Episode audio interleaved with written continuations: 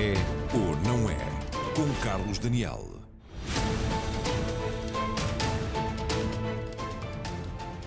Boa noite. Portugal já é, por regra, um país em que os problemas de saúde mental apresentam uma relevância preocupante. Perturbações depressivas ou de ansiedade estão entre as causas principais para a incapacidade que também é profissional e o país ocupa mesmo o quinto lugar entre 37 países da OCDE quanto a consumo de medicamentos antidepressivos. Já agora houve um aumento de 5% ainda na venda desses medicamentos de 2019 para 2020. Com este pano de fundo, a pandemia de Covid-19 acrescenta um novo risco sério de agravamento de problemas, sendo seguramente causa também de novas perturbações. Vamos no segundo confinamento, prolonga-se o isolamento e a solidão, acumulam-se casos de sofrimento e luto, acentuam-se os sinais de uma crise económica geradora de mais desemprego, pobreza, insegurança e sempre muita incerteza. Discutir a saúde mental e não há verdadeira saúde sem saúde mental, é mais que justificado, é mesmo uma obrigação. Esta noite, com o contributo de vários especialistas, vamos fazer isso mesmo. Estão entre os meus convidados o psiquiatra Vítor Cotovio, as psicólogas Margarida Gaspar de Matos e Gabriela Moita, também a psiquiatra da infância e da adolescência Catarina Amaral. Boa noite a todos, bem-vindos. A primeira palavra, todavia, é para pessoas que sofrem com esta situação. Vão ser várias a trazer testemunhos ao longo desta noite, em direto. Testemunhos em que seguramente nos iremos rever a nós e aos nossos casos familiares e às dificuldades que temos vivido ao longo dos últimos meses. Começo com o caso da família Borges e cumprimento a mãe Tânia, que é diretora de recursos humanos, em termos profissionais, de uma empresa com centenas de trabalhadores, e a mãe, como eu disse, de três filhos, uma criança e dois adolescentes. Tânia, boa noite e bem-vinda. Sei que os seus filhos têm 6 anos, 14 e 16. A primeira pergunta é qual deles é que tem sido mais difícil de gerir nestes dias que já são meses? Uh, boa noite. Uh, o mais difícil de gerir tem sido o menino de 6 anos. Uh, o mais velho, 16, cria uma rotina e hábitos que lhe permitem eh, combater esta pandemia, este isolamento, nomeadamente o exercício físico, uma boa alimentação. Eh, a minha filha, com, com 14 anos, o primeiro confinamento foi um alívio para ela, nomeadamente porque era vítima de bullying e foi um alívio porque se conseguiu livrar de uma certa, uma, determinadas circunstâncias. Um, já este segundo confinamento uh, tinha uh, uma, um contexto diferente, tinha uma turma diferente uh, e foi mais difícil para ela. Uh, realmente, o menino de 6 anos é aquele que uh, aqui em casa temos aqui mais dificuldade em gerir o dia a dia dele. porque é um menino que se tornou um bocadinho ansioso, é um menino que se tornou inquieto, Uh, e apesar de todos os esforços que nós fazemos em termos de família para combater todos estes problemas, uh, é, é, notório, é bastante notório uh, a ansiedade e a falta de brincadeira que, que caracteriza a idade. Sei, Tânia, que hum, ele podia estar já a chegar à escola e que decidiram retardar isso com a intenção de que ele tenha uma entrada, vamos dizer, na escola, no ensino básico, num, num tempo mais normal. É essa a vossa expectativa? Exatamente. Uh, nós já éramos contra. Ele, ele nasceu no mês de novembro uh, e nós já éramos contra uh, o menino de 5 anos ingressar no primeiro ano com, com, com a idade. Pronto, somos a favor dos 6 anos. Com, este, com todo este panorama do confinamento, viemos então um, a achar que essa era a melhor solução. Portanto, retirámos do colégio onde ele estava que era obrigado a ir para o primeiro ano, uh, e, deixámos, e, e colocámos o Francisco no ensino público e, um, e ficou mais um ano a brincar. Globalmente consegue, globalmente consegue definir-nos quais foram as estratégias principais enquanto família que adotaram ao longo deste, deste tempo para tentar, pelo menos, uma convivência o mais, o mais feliz possível? Olha, a primeira coisa é uma coisa, um uma coesão familiar que temos. Eu e o meu marido decidimos que isto não nos iria afetar, até porque temos, uh, uh, eu como diretora de recursos humanos tenho que testar bem para, uh, porque eu depois tenho outros 200 filhos, para se eu estou bem, eles também estão bem. não posso estar mal, porque senão vou passar aqui. Um, tenho que lhes transmitir uma, uma certa confiança. Um, depois optámos por viver aqui um dia a dia sem muitas expectativas, sem, sem muitos planos futuros, portanto vivemos mais o dia a dia.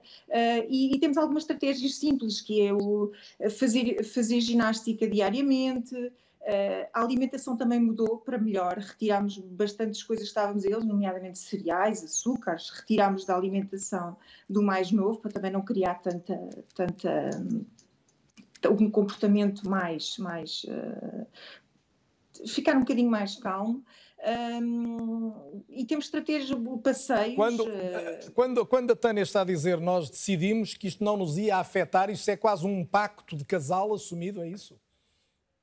Exatamente, exatamente. Não, não, quer dizer que seja tudo a correr às mil maravilhas, porque é difícil, muitas vezes é, uh, mas uh, um puxa o outro, um puxa o outro e quando o outro se sente um bocadinho mais em baixo, uh, tentamos que, que um puxe o outro, que é para também conseguirmos manter aqui alguma estabilidade em casa, a nível mental, e lá está, como trabalhamos os dois juntos e, e, e temos que transmitir também a quem trabalhamos alguma estabilidade. E essa experiência de, trabalhar enquanto dura este, este tempo diferente, um, se conseguir pôr numa balança, é mais o que ajuda ou o que complica na gestão em casa? Eh, desculpe, não percebi. Se o facto de poderem manter atividade profissional, e há muita gente Sim. que infelizmente não pode, se na sua opinião tem sido algo que potencia pelo menos um, uma libertação de momentos de maior tensão em casa, ou se tem sido uma dificuldade acrescida de gestão, o que é que pesa mais? Ah, eh, eh, nós, nós decidimos que, que, que, como temos várias lojas e, e, e podemos circular por elas, até, até porque, porque achamos que, que, faz bem andarmos no terreno e, e, mostrar também alguma confiança às pessoas que lá estão, o facto de nós também lá estarmos.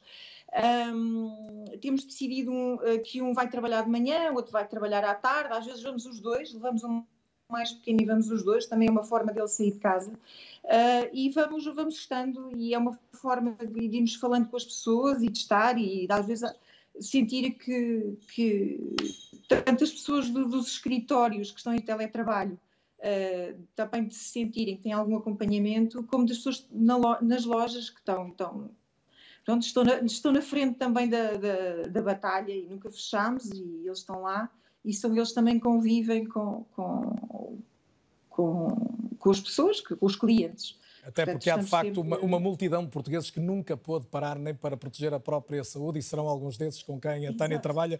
Tânia Exato. Borges, agradeço obviamente o seu depoimento. Obrigada, Muito obrigado pela experiência que trouxe, semelhante Obrigada. a umas quantas, mas diferenciada também numas quantas pistas que nos deixa. Segue-se o contacto com o José Eduardo Ferreira e vão ver que não está só uma pessoa na imagem, porque além do José Eduardo, que é o meu próximo convidado, tem 15 anos, é um profissional uh, das aulas, mas é um jogador de futsal com vontade de crescer enquanto desportista também. E ao lado está o pai, o Joaquim Ferreira. Boa noite aos dois. José Eduardo, começo, começo por ti. Sei que tens o sonho, como qualquer jogador de futsal, de ser o próximo Ricardinho. Isto da, da pandemia não veio ajudar nada, não é? Antes de mais, boa noite, agradecer o convite Uh, sim, é verdade. Isto não veio ajudar mesmo nada, porque antes de isto começar, uh, criou-se muitas expectativas antes da época começar. Uma coisa que nos foi retirada por causa desta pandemia, mas isto afeta muito o psicológico, a meu ver, porque uma pessoa vai para um treino e já a pensar que não vai competir no fim de semana já é desmotivante. Então nós temos que nos preparar psicologicamente antes do treino para treinar com a mesma intensidade, para treinar com o mesmo esforço e a saber que no fim de semana não se vai competir. É complicado. Como é que tem sido essa alternativa para, para manter a forma? Algum treino individual também, mas partilhas com os teus colegas coisas que vais fazendo com os teus colegas do futsal? Exatamente. Uh, por acaso aí não tenho razão de queixa e tenho que agradecer ao meu clube porque eles têm feito um esforço muito grande. Qual é o teu clube já agora? Merece que se diga então. É a Associação de Moradores da Granja. E eh, eu tenho que lhes agradecer porque eles têm feito um esforço enorme, porque têm feito duas vezes por semana teletreinos com um personal trainer. Então nós tentamos sempre estar no ativo para hum, nunca, nunca deixar de treinar. José Eduardo, houve ali um momento uh, no, no, outono em que houve a esperança de que a competição pudesse estar para voltar. Uh, passou a haver mais treino, e não falo apenas do futsal, falo de várias outras atividades desportivas, em que muita gente da tua idade e próxima teve a ilusão de que, retomando os treinos a seguir, viria à competição. Uh, estás a enfrentar, posso concluir isto, uma, uma segunda desilusão, por assim dizer? Exatamente. É que pelas notícias que nos dão e dão-nos aquela ilusão que tudo vai voltar ao normal e depois uma pessoa cria aquela ansiedade de voltar a poder treinar, voltar a poder competir, evoluir, tentar chegar onde nós sempre sonhamos e depois, mais uma vez, é, somos desiludidos porque nada do que foi dito é feito. Última pergunta para ti, antes de ouvir o, o pai Joaquim Ferreira, é se a, eh, eh, a, questão do desporto, tu sentes que a questão do desporto faz falta também para o aluno, o aluno Zé Eduardo estar mais uh, bem disposto, estar mais disponível para aprender? É, é um, um facto, porque, por exemplo, um dia que me corria mal a escola, eu ia para os treinos e tentava dar o máximo, tentava esquecer, e uh, o desporto é uma coisa que me faz mesmo muito bem e uh, eu estando bem com o desporto, estou bem com as outras coisas. Joaquim Ferreira, o que é que tem sido mais difícil para o pai gerir? O aluno que não pode ter aulas presenciais muitas vezes, que agora está outra vez a estudar a partir de casa, ou o jovem atleta que não consegue treinar como gostava? É mais difícil gerir, se calhar, o atleta do que propriamente o, o, o aluno. Um, ele tem, tem, tem telescola, da, da, mesma forma que está a ter teletreinos também.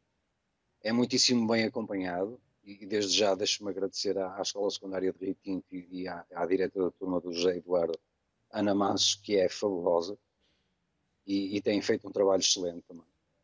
Agradecer também ao clube, como, como o Eduardo já disse, por causa dos teletreinos, têm feito um esforço enorme para manterem os miúdos sempre, sempre ativos e sempre no treino sempre que posso, como também sou treinador e faço parte da equipa técnica, uh, ajudo em, em, tudo o que posso o, o, Eduardo para tentar que ele não pare e continue e se sinta motivado. Mas, mas de facto é mais difícil a parte desportiva do que propriamente a parte intelectual, ou neste caso, falando em concreto da escola. E como, é, e como é que tenta ajudar o seu filho e os outros com quem trabalha nessa, nessa, nessa faceta de, de formador de jovens e de treinador, hum, para que eles compreendam que nesta altura, por muito que lhes custe, não podem mesmo competir? Eu penso que eles já, já, já se conformaram com, com a ideia. O problema é, é, como é que eu ia te explicar? Há vários escalões de formação e, por exemplo, no futebol começa-se com o FUT 3, com 3 anos de idade, no futsal começa-se um bocadinho mais tarde, mas há, há escalões que não vão sentir tanto uh, esta pandemia. Aqueles escalões que se começam a aproximar mais dos séniores e em que, como eu digo na gíria, o funil começa a apertar e já começa a cair E é a partir mais ou menos da idade do Zé Eduardo que isso acontece, não é? Dos Exato. 14, 15. Exatamente. A expectativa que foi criada porque iam jogar campeonato nacional foi frustrada, era juvenil de primeiro ano, ou seja, para o ano ele vai ter que saltar para o último ano de juvenil sem nunca ter tido a experiência. E então o esforço vai ter que ser a dobrar ou a triplicar, não só para ele, mas para todos os colegas de equipa que estão na mesma situação que ele. Ele não é o único. Uh, houveram alguns que já, já são juvenis de segundo ano, já tiveram a oportunidade de experimentar o Nacional. Ele nunca teve, ia ter esta, esta época e, e, e foi, foi, foi, foi bastante eh, frustrante não poder, não poder ter essa experiência. Mas eu penso que todos juntos a trabalhar, todos juntos a trabalhar no mesmo sentido, com mais esforço, com mais dedicação, com mais empenho, eu, eu acho que nós vamos conseguir recuperar e, e, vamos chegar a bom porto, se Deus quiser. Joaquim Ferreira, José Eduardo, muito obrigado aos dois. Uma boa noite e, e para o José Eduardo. Nós é que agradecemos pela oportunidade. Muito obrigado. E para o José Eduardo, sucesso na carreira e bom descanso agora, porque a hora já começa a avançar e aos atletas e estudantes recomenda-se que não se deitem demasiado tarde e, portanto, eh, com esta nota, pode ser um pouco paternalista, mas o meu agradecimento ao Zé Eduardo e ao, e ao Joaquim. Temos aqui uma série de depoimentos. Margarida Gaspar de Matos, bem-vinda mais uma vez, boa noite. Psicóloga clínica, psicoterapeuta, professora catedrática na Motricidade Humana da, da, Universidade, da Universidade de Lisboa, um, uma conhecida um, profissional a refletir e a focar-se nas questões também da juventude. Uhum. Tivemos aqui uma série de depoimentos que apontam para que estejamos na iminência de uma crise de saúde mental ou não vai tão longe? Neste, no caso destes depoimentos eu não iria tão longe. Tem aqui um caso muito interessante da Tânia, não é? Que apresenta três filhos em várias idades e que uh, dá uma, um quadro bastante claro das, dos desafios que se podem apresentar às crianças nas várias idades e, e de como uma família, enquanto célula familiar, pode encarar aquele desafio e torná-lo uh, num sentido positivo. A Tânia tem um filho de 6 anos, não é? Um bocadinho desorganizado no que diz respeito às rotinas do dia a dia, escolares. Este ano ia-se socializar na escola, não foi. Cabe à Tânia e ao marido organizarem, ajudarem a criança a organizar-se. Os mais velhos já se organizaram, já estão a viver o, o confinamento o melhor que podem, não é? Portanto, e, e verdadeiramente isto não prefigura uma situação de risco do ponto de vista da saúde mental. Estão chateados, estão fartos, estão, estão irritadiços, estão, estão com vontade de ir para a rua, de ir, de ir jogar, como toda a gente, não é? Mas eles estão, até estão a capitalizar na coesão social, na, no afeto familiar que é um dos fatores preditores do, da saúde mental, que é exatamente quando as crianças sentem que estão ali protegidas e que têm um apoio lá em casa. A família, que é, que é tantas vezes uma instituição discutida e vista como em grande mudança, readquiriu com a pandemia um lugar central? Uh, é... Tem famílias, não é? Esta família parece que sim, não é? Mas as famílias nem todas são, nem todas são assim. E exatamente. Esta ideia de, do quase o pacto do casal, de um não sim. deixar cair o outro, Sim, ela, ela, é interessante, ela estava, claro, a brincar um bocadinho, mas é verdade que é assim, nós vamos vencer isto. E nós vamos vencer isto não a fazer muita força, mas a fazer muita flexibilidade e com muito, e com muito afeto. E penso que eles estão nesse caminho, não é? A ver que os filhos, cada um tem o seu desafio, são pessoas diferentes, portanto, com certeza que se confrontam com, eh, com questões diferentes, mas eles estão ali coesos, curiosos, flexíveis e a dizer vamos ser capazes. E uh, a família vai crescer à volta deste problema comum, deste problema ou desta situação comum, quer ver se nos livramos disto, não é? Portanto, isto seria quase a circunstância ideal, não é? Alguém... Portanto, se as famílias fossem, pudessem ser todas assim, nós estávamos com, uh, com um grande apoio lá em casa, por, uh, enfim, da, da, parte dos técnicos todos que neste momento estão a atuar. E a visão do Zé Eduardo e do Joaquim a seguir também é uma, uma perspectiva Sim. positiva de enfrentar uma dificuldade. Mas isso leva-me a esta pergunta que é que é que é mais perigoso numa altura destas em que, há, em que se está a formar uma personalidade e há um desenvolvimento psicomotor acelerado? Estamos com jovens de 15 anos, muitos, muitos aos quais é limitada a atividade esportiva tão importante para eles uhum. e, e, mesmo em relação à escola, a perda dos contactos com, com, os amigos mais próximos. Pois é, claro que na adolescência, que já é o caso dos dois filhos mais velhos da Tânia mas, e, de, e, deste, e deste jovem que entrevistou agora, na adolescência nós temos toda aquela questão de, de, de rever a nossa relação com o corpo, de nos autonomizarmos da família, de, de encontrarmos um, um, um, par afetivo, não é? De, de, de, nos darmos com os amigos e realmente uh, a adolescência tem, uh, sofre muito do ponto de vista... Qual é o maior risco? Era a minha pergunta. Uh, Consegue o risco, identificar? o risco, neste caso deste jovem... Ou, é, ou de outros é, com a idade deles. Pronto, mas neste caso parece-me que é uma vida um bocadinho interrompida. Portanto, ele tem um sonho, está a lutar pelo sonho, o sonho é, é algo que lhe traz bem-estar e, e e neste momento ele fica inquieto, inseguro e sem saber o que é que vai acontecer. Portanto, eu penso que a, a, preocupação deste jovem será mais não saber o que é que vai ser o mês seguinte do que o mês seguinte ser especialmente mau. Se ele soubesse que para, para o mês que vem era diferente, ele estava mais seguro. Uh, e pronto, e todo, mandar a adolescência para casa numa altura em que há tanta coisa para fazer, encontrar amigos, sair, explorar o mundo, autonomizar-se, viagem de finalistas, o baile de fim de curso, uhum. todas estas coisas e de repente não há nada, vai para casa. E é curioso que a vivência que os adolescentes, eu mantenho contacto com vários adolescentes em casa, eh, por vários estudos que fazem, de outro dia estive num programa com vários deles, e eles refletem que não é a mesma coisa a primeira, o primeiro confinamento e o segundo há o que chamou há bocadinho uh, uma fadiga pandémica e que realmente eles estão a acusar. É como se no primeiro confinamento, depois do que disse também a Tânia, a jovem do meio, parecia que estava férias, férias um bocadinho e depois a seguir é que não era bem assim.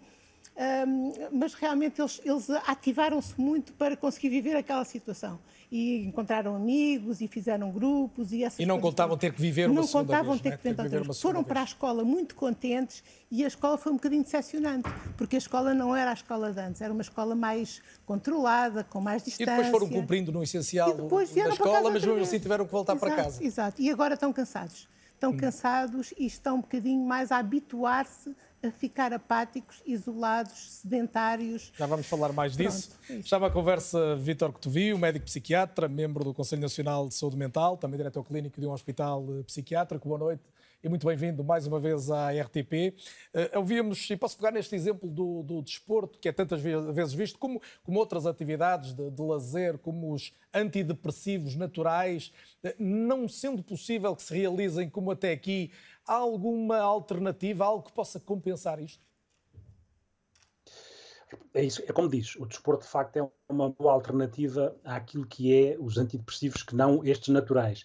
Há, há sempre, não é? Porque aqui estamos a apresentar boas, bons exemplos. Temos que ter a consciência que também há condições e circunstâncias e outras pessoas que não conseguem pôr em prática estes bons exemplos que estamos aqui a, ilustrar e que é importante que ilustremos para que de alguma forma nas pessoas em que isso é possível possam fazer transfer para essas pessoas.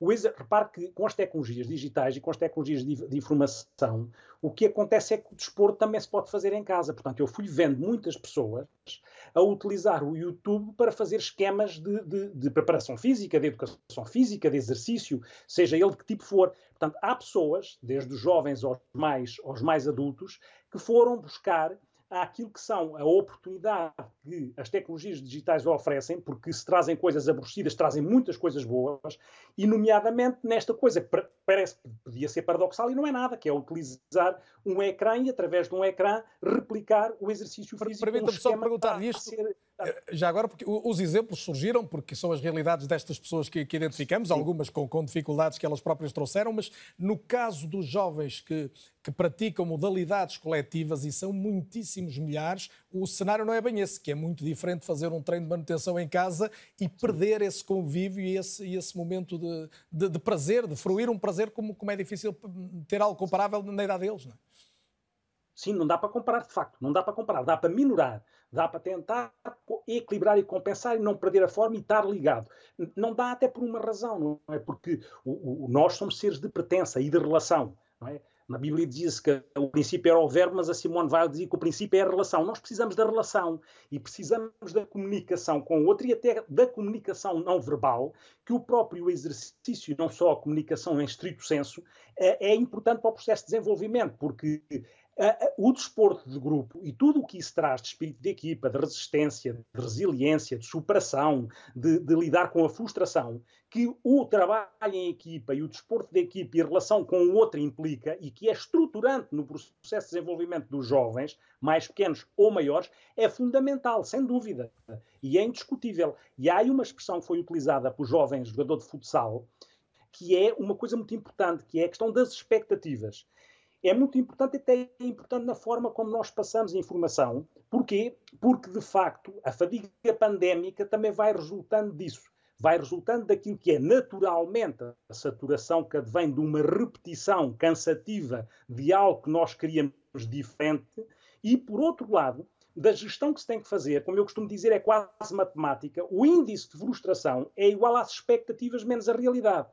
Portanto, ou nós vamos baixando as expectativas em função de uma realidade, ou, ou melhorar a realidade. Portanto, se a realidade ainda não melhora, temos que calibrar bem a relação entre as expectativas e a realidade para não frustrar progressivamente os jovens, mas quem diz os jovens, diz os adultos. Claro. Neste caso, a pergunta está relacionada com os jovens e o desenvolvimento dos jovens, e mas portanto, vale é para os adultos. importante calibrar isto. Ia perguntar se, se, vale também para os adultos, necessariamente. Vale para todos nós. Vale para todos nós. Vale para a criança pequenina, vale para o adolescente, vale para o adulto e vale para, e vale para a pessoa mais velha. Que é esta gestão entre as expectativas e a realidade é uma coisa fundamental naquilo que é a nossa gestão, das, daquilo que eu chamo a angústia existencial pandémica. Nós vivemos dominados por esta angústia existencial pandémica, uns mais que outros, em função de competências prévias de resiliência que possam ter, mas esta angústia existencial pandémica advém do facto de nós estarmos uh, uh, com uma inquietação natural e uh, legítima, que é um sentimento de ameaça e de ansiedade perante o risco de ser infectado, Estamos perante a infecto ou ansiedade estamos aqui em contextos familiares onde acontece muitas vezes, e gostava da sua leitura sobre isso, eh, e, e, porventura terá a ver exatamente com essa angústia de que falava, que é uma quase obsessão com o tema. Discute-se muito se os média conseguem falar de outra coisa, mas nós também em casa temos cada vez mais dificuldade de evitar o tema durante mais do que alguns minutos. Isto não ajuda. Sem dúvida. mas é um desafio. Ou seja, esse é um outro desafio. Como é que a informação, seja entre nós, seja a, também a propósito dos decisores políticos ou a propósito dos órgãos de informação, como é que a informação não há nada perfeito, mas há, há, há, um risco de obesidade informativa, darmos muita gordura informativa e pouca proteína, como eu costumo dizer. E a, e a, gordura informativa muitas vezes cai num risco que é nós darmos, eu digo que o ser humano precisa dar significado às coisas e precisa dar sentido mesmo em situação de pandemia para se poder superar. O ser humano precisa de sentido precisa ter um sentido. Se nós passamos só números, ou seja, são muitas contas e poucos contos, o ser humano precisa de história, precisa de se narrar a si próprio para ter um trampolim de resiliência que o ajude a superar. Se são só contos, se são só números sem rosto, números são para, os gols ali do jovem que está agora que eu estou a ver no, no ecrã. Esses números de gols que se marcam são importantes. Os números de rostos de mortes têm que ter, esses números têm que ter rosto tem que, tem que nessa, nessa, nessa comunicação tem que, tem que existir boas histórias. Tem que, não, não, pode ser só, não podem ser só os números frios. Tem que ser boas histórias, porque quando se marca um golo, não é só o gol que conta, é toda a satisfação, toda a narrativa, toda a envolvência que o gol cria. Quando se põe em números frios de mortes, é evidente que se desinsere os números das pessoas, e isso é gordura informativa e não é construtiva. E, portanto, há um desafio, como eu digo, não não, é, não há perfeições, mas temos de ter sempre este desafio em causa para não potenciar a angústia, a tal angústia existencial pandémica, o tal sentimento de a pessoa ficar desligada, o ser humano precisa estar ligado, mesmo, mesmo que não esteja ao pé, precisa da presença do outro. E, portanto, precisa de ligação, precisa de sentido. E só tem ligação e sentido se aquilo que nós vamos contando, se nós, aquilo que nós vamos narrando, tiver história lá dentro. Muito bem. Que é isso que constrói a nossa identidade, são as histórias e, que ficam ligadas à nossa memória. Média... Não podemos perder a memória neste momento. Compete aos média também colocar gente, rostos nos números e por isso hoje trazemos também gente, testemunhos de pessoas que estão a viver e teremos mais alguns adiante no programa e a viver de modos diferentes, uns com maior dificuldade, outros menor.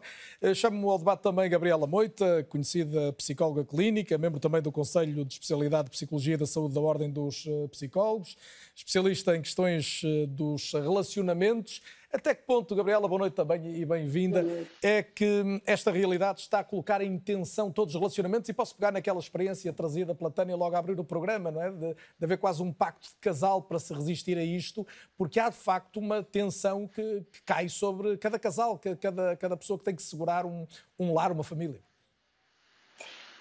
A afirmação da Tânia é notável, porque o que, a Tânia, o que a Tânia nos traz é uma capacidade que o ser humano também tem de monitorizar a nossa vida.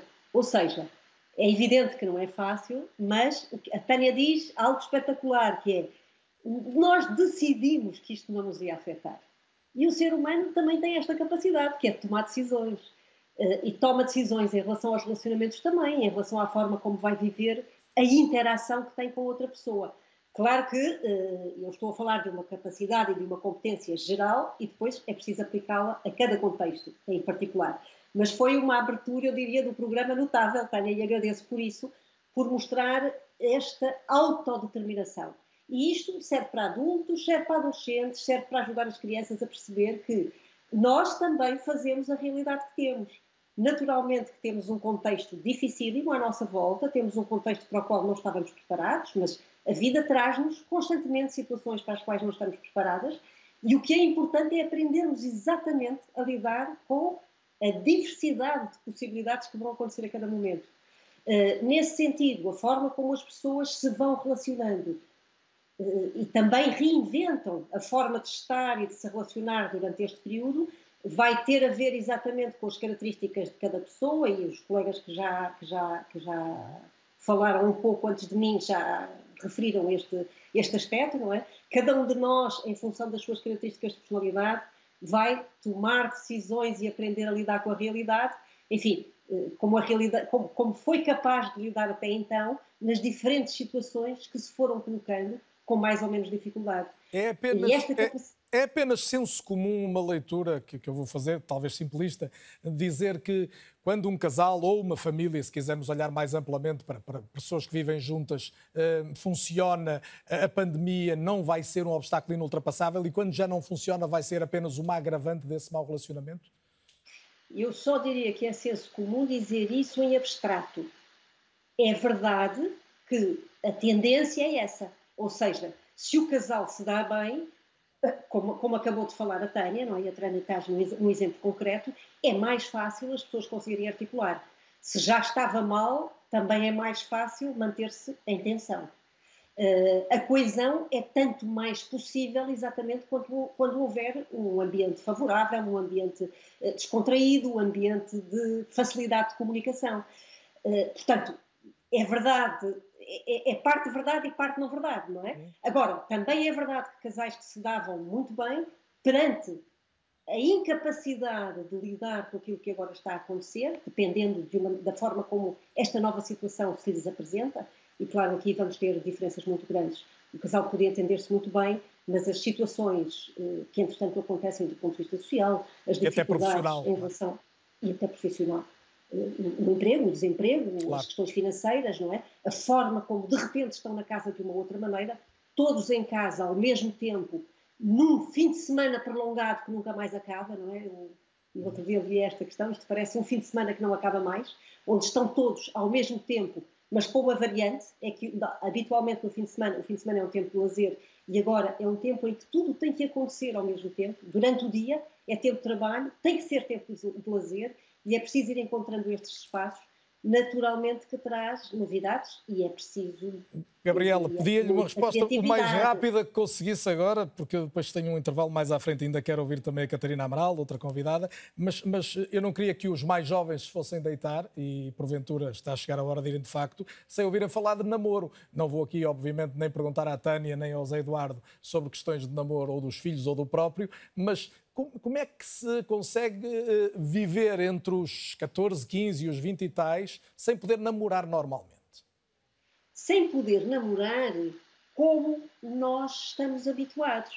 Mas os jovens, curiosamente, têm uma capacidade enorme, diferente de todos nós, de lidar com o espaço, este espaço de, com o espaço ciber, ciber, com as tecnologias digitais, está-me a faltar a palavra. Espaço cibernético, e, sim. Portanto, cibernético. cibernético, exatamente, não, obrigada. E, portanto, eh, é utilizarem nesta fase mais aquilo que já vinham usando, e é uma coisa que os jovens sabem, e, e temos tido isso intermitentemente, até nestas quebras, destas vagas mais difíceis, o corpo está presente, volta a estar presente, eh, eh, eu diria que é eh, de desenvolver a criatividade e aumentar mais ainda a capacidade que eles já têm e que têm vindo a desenvolver e que para nós tanto nos assusta e muitas vezes queremos tirá-los dos aparelhos e agora é, é tempo de dizer vamos usá-los da melhor maneira.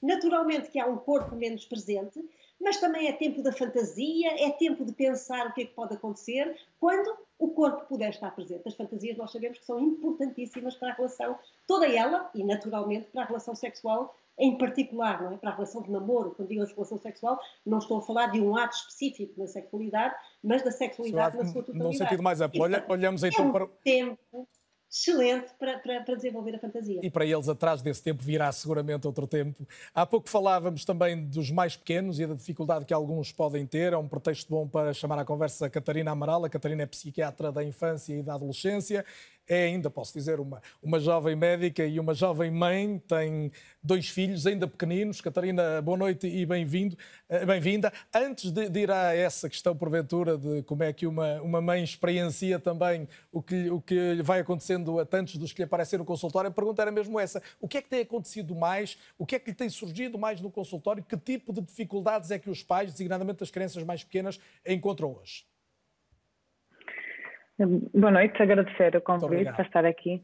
Um, no, no, consultório temos de facto visto o agravamento do que tem falado aqui, não é? Perturbações expressivas, perturbações de ansiedade, agravamento de, de perturbações obsessivo-compulsivas, porque na verdade está assim a pedi-las, não é? Tudo o que nós tentamos fazer com estes meninos que têm este tipo de perturbações todas as vezes é o que nós estamos a, a pedir que eles não o façam agora, não é? Por exemplo, os meninos com perturbações obsessivo-compulsivas que algum problema de contaminação, que sempre pedimos para os pais não, não, não permitirem que eles lavassem as mãos, desinfetassem, agora pedimos exatamente o contrário. Desinfetem, lavem as mãos, desinfetem as superfícies todas, sejam continuamente em sobressalto.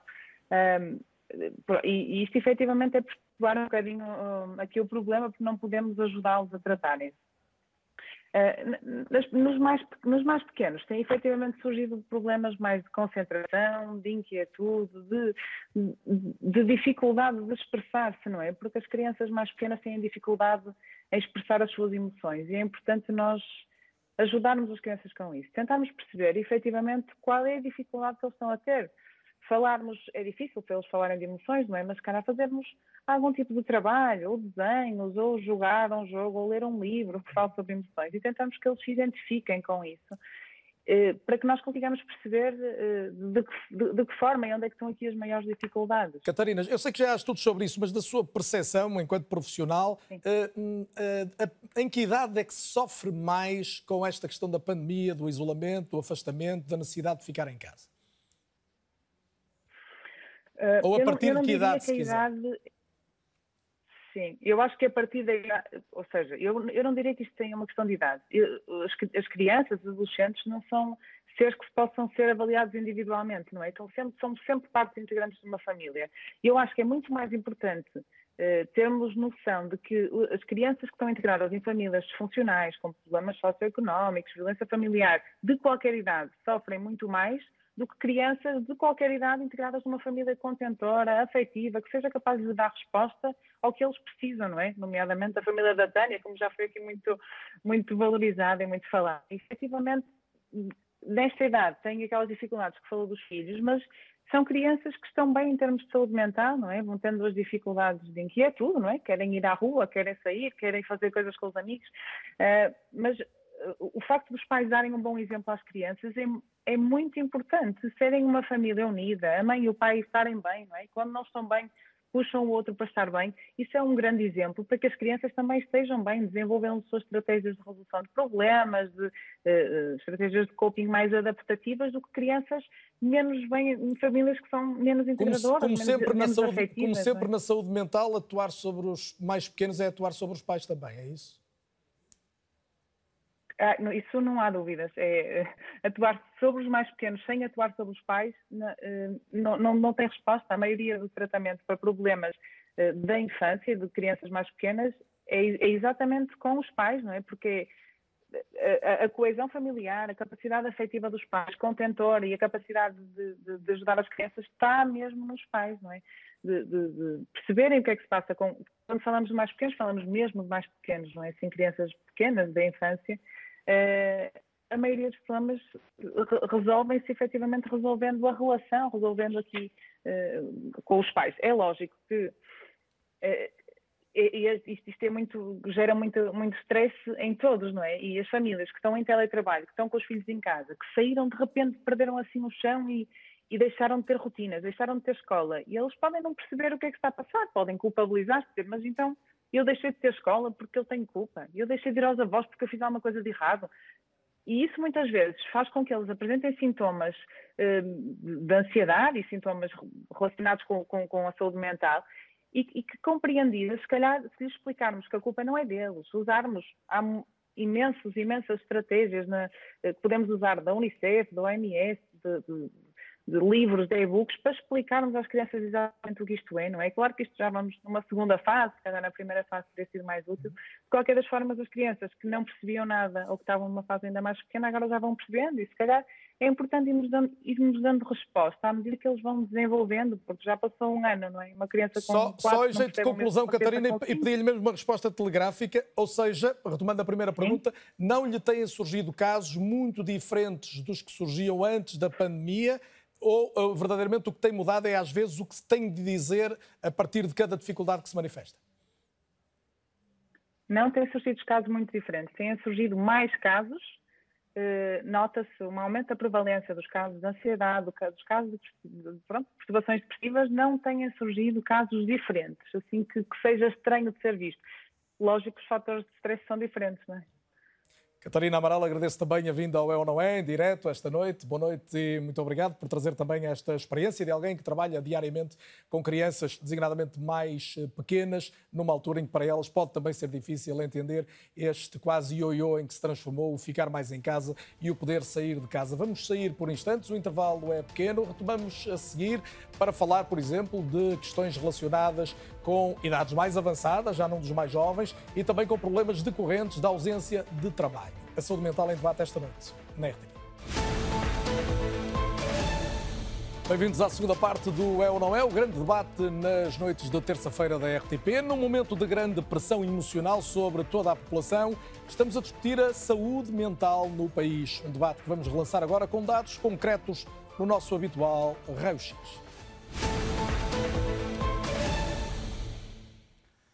No mês passado, janeiro, foram divulgados os resultados do estudo Saúde Mental em Tempos de Pandemia, realizado pelo INSA, o Instituto Nacional de Saúde, Dr. Ricardo Jorge. Foram inquiridas mais de 6 mil pessoas entre maio e agosto do ano passado.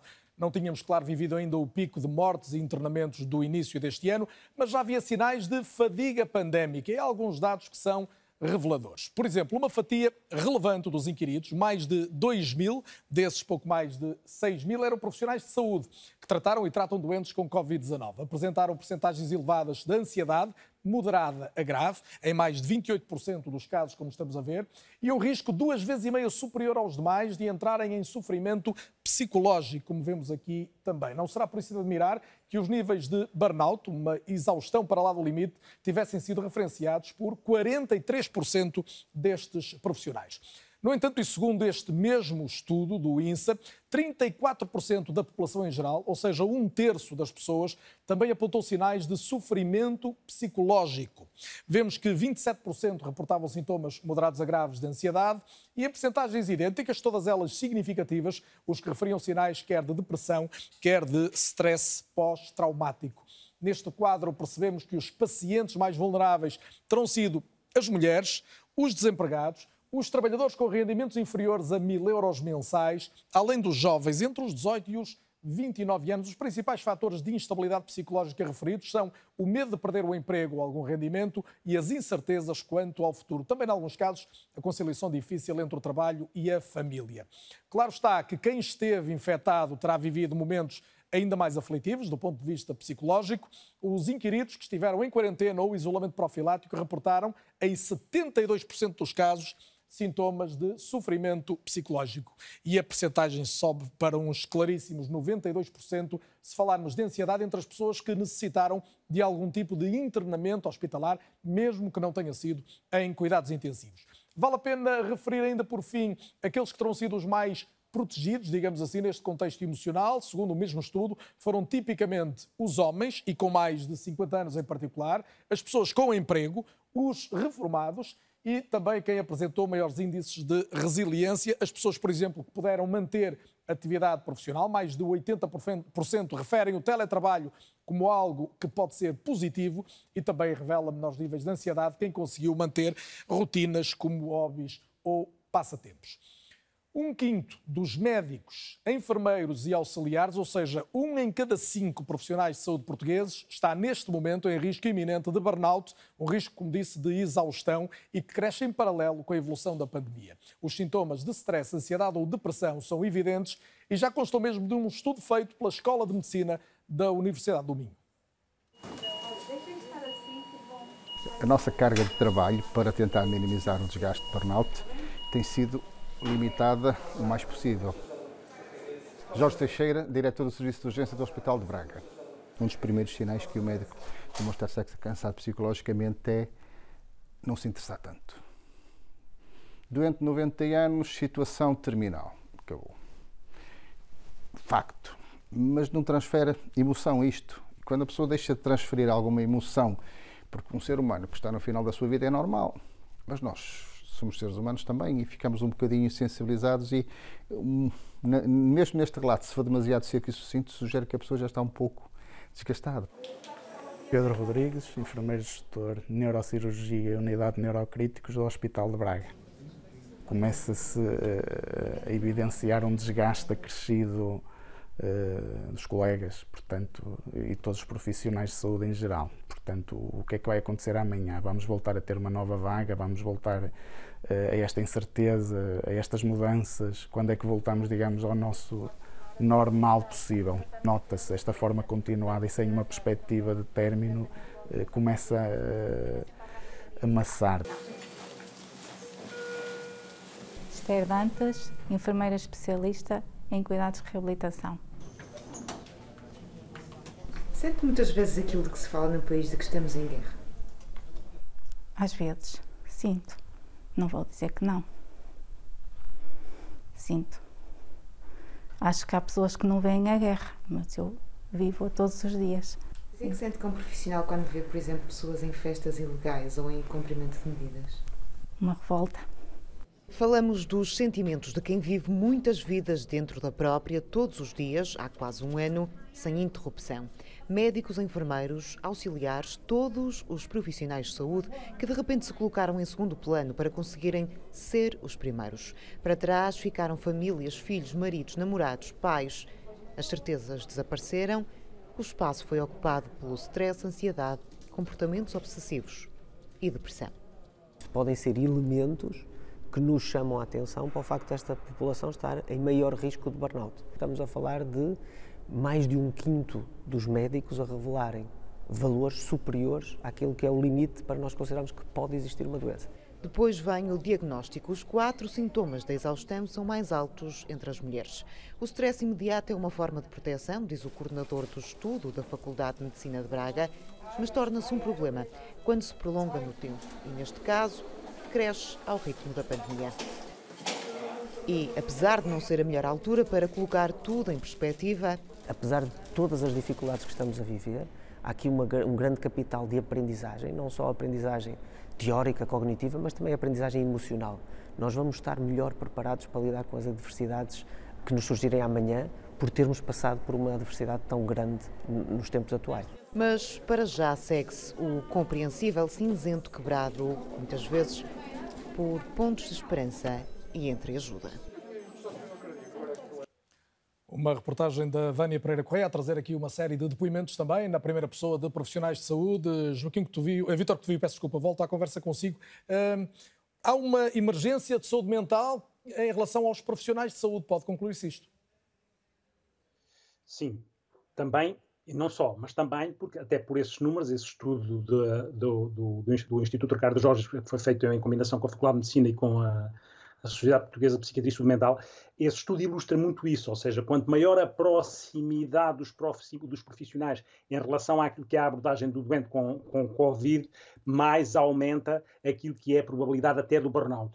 E isso é óbvio é fácil de entender e é muito importante que, tanto quanto possível, se pense isso já de uma forma preventiva a médio e longo prazo, porque nós vamos precisar das, dos profissionais de saúde e das pessoas na outra fase também para depois poder resgatar o país, e, e, se o país não tiver as pessoas com saúde mental calibrada e ajustada, dificilmente se recupera, não é? Porque eu costumo dizer que a pandemia pode não fraturar, não fraturar pernas, mas fratura mentes. E aí é preciso ter, ter essa consciência, porque repare, o que está aqui em causa é que vários fatores, eu costumo dizer, quando se fala de burnout, quando se fala desta exaustão crónica, eu costumo dizer que há uma dialética para evitar ou para contribuir para o burnout, que é uma dialética como acróstico ou como acrónimo entre o mel e o fel. O mel é o que protege, que é a motivação, aquilo que é o envolvimento a um propósito e aquilo que é a ligação entre uns e outros. Isto é o mel. Se isto não existir, ou se estiver comprometido, o risco de burnout aumenta. Como é que eu motivo as pessoas como é que eu garanto que elas têm um propósito, que elas têm por missão um propósito à partida, mas como é que depois estão ligadas em equipa, como é que têm ou não ligação no escape com a família, quando não podem estar com as famílias. Portanto, tem que ter esta noção que as pessoas estão a viver numa zona de falta de controle, de imprevisibilidade, de insegurança, e o ser humano está muito apetrechado com as coisas, com as, as ferramentas técnico-científicas, se calhar há, há, centenas de anos atrás estava mais preparado para lidar com o imprevisível, porque se, porque se enganou, como eu costumo dizer, achou que controlava tudo. E, portanto, este mel está comprometido, esta capacidade de se motivar, de se envolver e de se ligar, pode estar mais comprometido, apesar do esforço e da superação, como se vê, e de exemplos que eu assisto todos os dias de grande superação. O fel, o fel desta dialética, é a frustração que daqui advém é a exaustão e é a limitação que a pessoa sente das suas capacidades. Falava-se há bocado, e eu reparei na fisionomia daquela pessoa que dizia, aquela enfermeira, há pessoas que não vêm à guerra e a zanga que se tem quando está na linha da frente por sentir que as pessoas não assumem as suas responsabilidades, tudo isto contribui para o fel, para a frustração, para a exaustão e para a limitação das capacidades, comprometendo, como dizia aquele médico, que é um dos fatores importantes, que é aquele distanciamento, às vezes quase um cinismo na abordagem às situações, não, não de propósito, como mecanismo de defesa para aguentar o que se está a passar e para não ir ao tapete. E, portanto, esta dialética, quando uma pandemia, quando aquilo que é o reconhecimento, que tem, quando eu digo reconhecimento pelos, pelos, pelo trabalho dos profissionais, destes ou da senhora ou do senhor que transporta, que transporta tem que tirar o lixo todos os dias. Mas não, aqui não há elitismos no que diz respeito a isto. Há é a percepção de que quem está no terreno, seja de que forma for, vive as coisas de uma maneira que quem está distante, eu costumo dizer que é preciso algum cuidado. Eu gosto muito do caminho do meio da prudência e da sensatez na medida do possível. Porque existe sempre também aqui outra dialética complicada, que são aquilo que eu chamo os aristocratas da pandemia e os, os, os, os hum. anarquistas da pandemia. Os aristocratas são os que falam sentadinhos nas suas casas e está tudo muito cómodo e acham que podem dar palpites, não conhecendo verdadeiramente a realidade. Isto são os aristocratas da pandemia. Os anarquistas da pandemia são aqueles que dizem que isto não é nada, que a gente pode andar sem proteção, isto que se lixe. Portanto, cuidado com estas dialéticas, porque quem está na linha da frente está no limite do desespero muitas vezes e está a tentar salvar vidas, porque o ser humano depois tem essa capacidade de significado e de propósito e de registro solidário e que deve ser respeitado e que devem ser criadas condições até a nível daquilo que é realisticamente a gestão dos recursos humanos que existem. Será que existem os suficientes? Hum, não basta, bem. mais uma vez, falar de números, não basta falar só daquilo que são lugares e camas e de ventiladores. Nós temos que perceber que existem pessoas e que são as pessoas que sentem coisas. Os e ventiladores não sentem. Exatamente, e mais sentem. uma vez temos-las trazido. Eu peço desculpa de interromper, é só para conseguir ouvir, obviamente, mais, mais depoimentos. Uh, até porque, Margarida Gaspar de Matos, há aqui uma, uma, ideia que me parece particularmente interessante e, e na decorrência do que o Vítor Tevio dizia, que é, é evidente que nós estamos a falar só dos profissionais de saúde, há muita gente que sofre e que não pôde parar de trabalhar, mas estes sentem que salvam vidas. E, e a percepção que há é de que num primeiro momento isso as ajuda, mas que mais tarde se pode refletir. Isto faz sentido?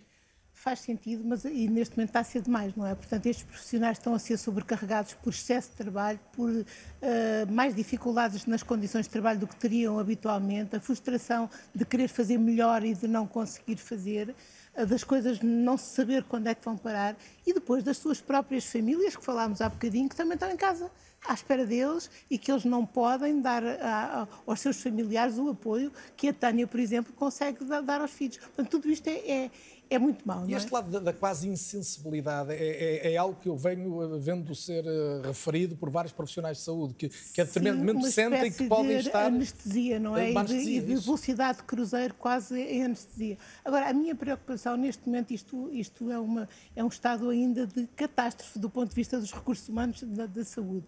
A minha preocupação uh, já é um bocado o que vai ser depois porque estes profissionais, felizmente, vão voltar a uma rotina. Vão voltar a uma rotina em que têm condições de trabalho habituais, que têm ritmos de trabalho, pesos de trabalho habituais. E, e este, esta sobrecarga vai fazer falta. Eles vão, vão precisar de ajuda para conseguir restabelecer os níveis habituais. Portanto, nós, eh, ao, ao, passo que eles agora se estão a desgastar por nós, tem que haver uma equipa que, se vai, que vai começar a pensar em ajudar os, Depois de os tal, cuidadores. De a tal missão de salvar. Porque eles vão precisar de uma, uh, de uma recuperação, de um sentido, de, de uma normalidade de vida.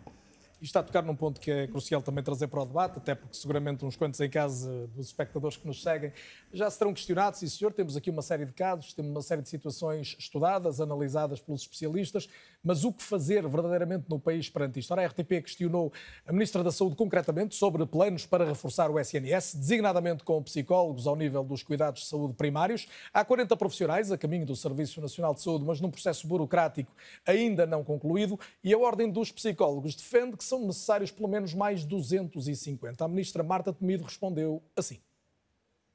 A contratação de 40 psicólogos eh, autorizada por concurso de 2018 eh, prossegue na medida em que está em causa um processo de recrutamento para entidades da administração pública que é moroso e que tem entrevistas e um conjunto de etapas procedimentais destinadas a garantir o cumprimento de princípios como os da igualdade e da transparência que acarretam um prazo uh, maior do que aquele que todos desejaríamos e também uh, houve impacto daquilo que foi uh, a pandemia em termos da evolução do procedimento no último ano. Esperamos que o procedimento seja concluído o mais rapidamente possível. Muito obrigada resposta da Ministra Marta Temido em relação ao tal processo de 40 profissionais, embora muitos reclamem, e vamos já ter opiniões sobre isso também neste programa, a necessidade de muito mais gente para atuar ao nível da saúde mental e nos cuidados de saúde primários. É um boa, uma boa deixa, um bom pretexto para receber também Miguel Xavier, igualmente médico e psiquiatra, mas aqui também na condição de atual diretor do Plano Nacional de Saúde Mental, um lugar que ocupa há mais de dois anos. Muito boa noite e muito bem-vindo. Depois de termos visto esta declaração da Ministra Marta Temido, eu vou citar uma, uma declaração sua relativamente recente. O senhor disse o número de psicólogos, enfermeiros, assistentes e terapeutas ocupacionais nos serviços de pediatria, eh, de psiquiatria, peço desculpa, manteve-se exatamente igual ao longo dos últimos anos. Isto é insustentável. Eh, então, como é que se vai fazer para que seja sustentável quando aparentemente a vontade política ainda não é de contratar muito mais gente? Bem, boa noite e eh, muito obrigado pelo convite. Obrigado nós. É um prazer para quem, enfim, anda a lutar há tantos anos pela saúde mental, ver a quantidade de programas que têm surgido nos últimos meses sobre, na área da saúde mental e, de facto, a transformação que isto está a trazer eh, àquilo que é toda a área da saúde mental. De maneira que eu queria ficar, queria agradecer, queria também cumprimentar os colegas que estão aí eh, e que eu conheço há muitos anos e, enfim, tentar responder dizendo-lhe o seguinte. Às vezes, naquilo que têm sido os últimos debates em saúde mental, dá a ideia que os problemas da saúde mental em Portugal começaram com a pandemia. Era como se este fosse um país maravilhoso em que não existissem problemas antes e, e acontece uma pandemia e finalmente descobre-se que neste país existe uma série de problemas de saúde mental. E isto é uma ideia que eu peço às pessoas que nos estão a ouvir eh, que não acreditem nela. A, a, a, questão é completamente distinta. Aquilo que a pandemia veio trazer foi mostrar de uma forma clara as insuficiências profundas que o sistema de saúde mental em Portugal uh, tem para responder às necessidades das pessoas. Isto por um lado. Mas há aqui uma questão também que eu não posso deixar de, de pôr aqui em, em realce e pôr em perspectiva um pouco, que é a seguinte. Nós estamos, eh, eu neste programa desde as 10 da noite, mais ou menos, e noutros programas passa-se a mesma coisa, uh, a falar de saúde mental, mas de uma maneira geral, a única coisa que estamos a falar é de sofrimento e de doenças. E essa é outra questão e outra mensagem que eu tenho a obrigação de dar às pessoas que, nos estão a ouvir.